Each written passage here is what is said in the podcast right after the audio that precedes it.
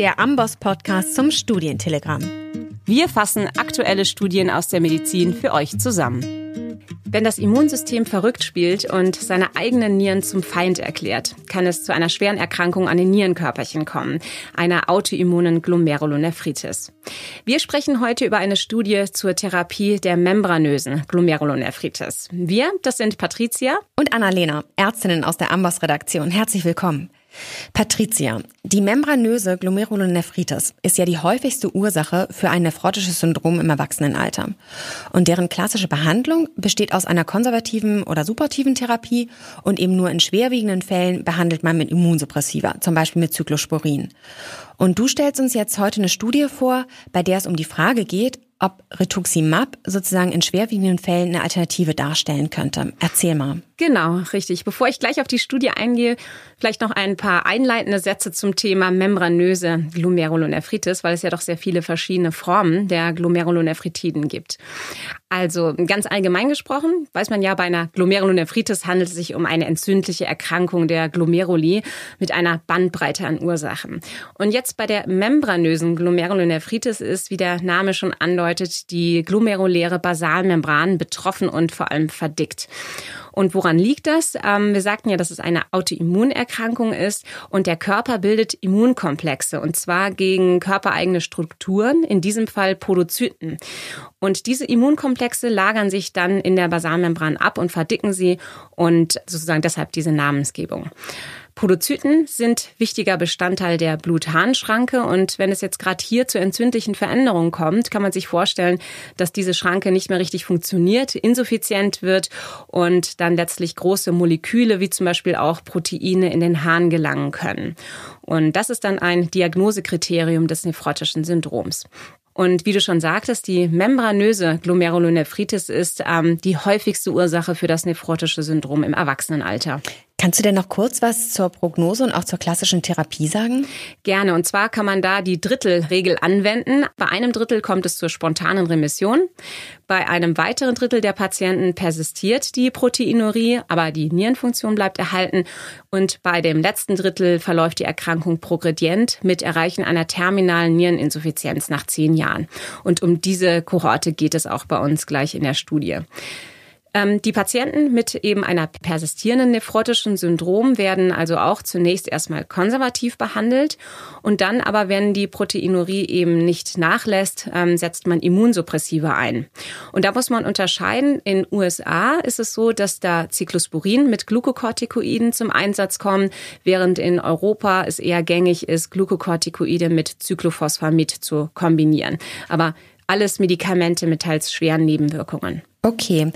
Und jetzt sprechen wir heute über eine Studie mit der Frage, ob Rituximab eine vielversprechende Alternative zu diesem Immunsuppressiva sein könnte. Ähm, Rituximab kenne ich eigentlich aus der Krebstherapie.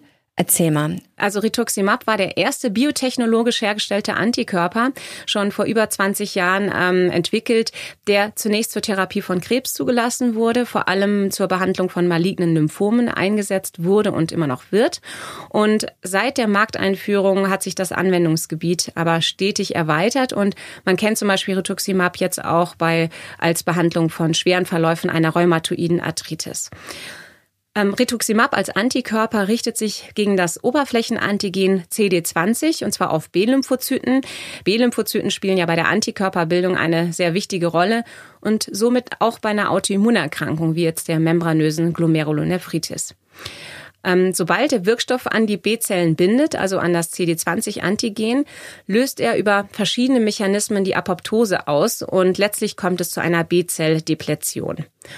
Und ja, dass nun Rituximab auch bei der Glomerulonephritis recht gute Erfolge erzielen konnte, wurde schon in vielen unkontrollierten Studien gezeigt. Das ist also nichts Neues. Jetzt in der vorliegenden Publikation verglichen die Autoren in der randomisierten kontrollierten Mentor-Studie nun Rituximab mit der US-amerikanischen Standardtherapie Cyclosporin. Okay, und wenn ich jetzt einen Blick auf die Studie werfe, die du uns hier mitgebracht hast, dann lese ich gleich im ersten Abschnitt der Methoden, This randomized multicenter non-inferiority trial was conducted. Ähm, Was bedeutet denn Non-Inferiority hier? Dabei handelt es sich um eine sogenannte Nicht-Unterlegenheitsstudie. Und bei einer Nicht-Unterlegenheitsstudie soll gezeigt werden, dass also eine neue Behandlung nicht schlechter oder nur unbedeutend schlechter ist als die Standardreferenzbehandlung. Also jetzt im konkreten Fall ging es den Autoren ursprünglich auch nicht darum, unbedingt zu zeigen, dass Rituximab viel besser ist in der Therapie als Cyclosporin, sondern eben auch nicht unterlegen ist. Und der Grund für so eine Nichtunterlegenheitsstudie ist oft ein günstigeres Nebenwirkungsprofil der Alternativtherapie. Klar, das macht Sinn. Und welche Patienten wurden jetzt konkret in die Studie eingeschlossen?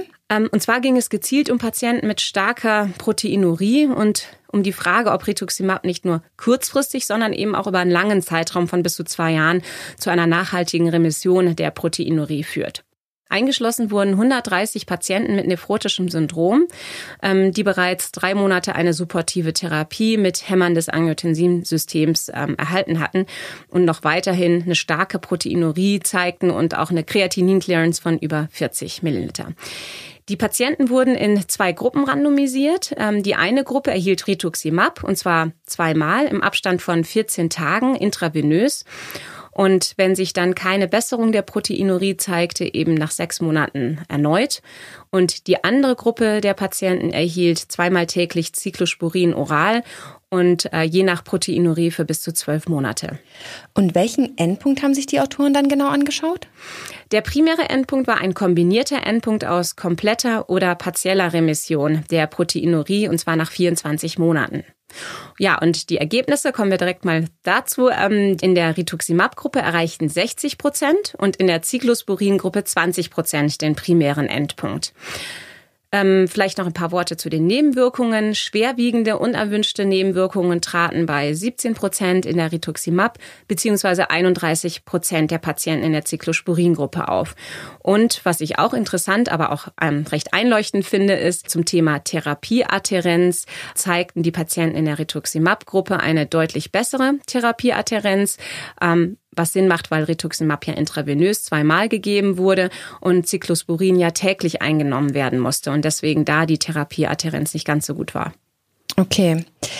Also zusammenfassend kann man sagen, dass Rituximab der Referenztherapie mit Cyclosporin nicht unterlegen war.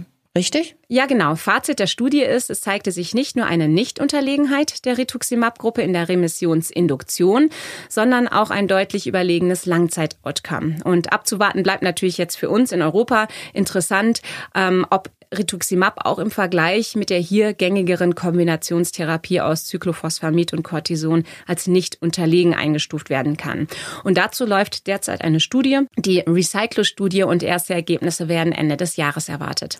Na, davon werden wir dann im Studientelegramm sicher auch wieder berichten. Verrat uns doch noch den Originaltitel der Studie. Der Originaltitel lautete Rituximab or Cyclosporine in the Treatment of Membranous Nephropathy, erschienen im New England Journal of Medicine. Super.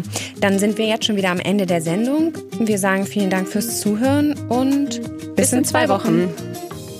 Möchtest du die Themen noch einmal in Ruhe nachlesen und in Zukunft immer aktuell bleiben?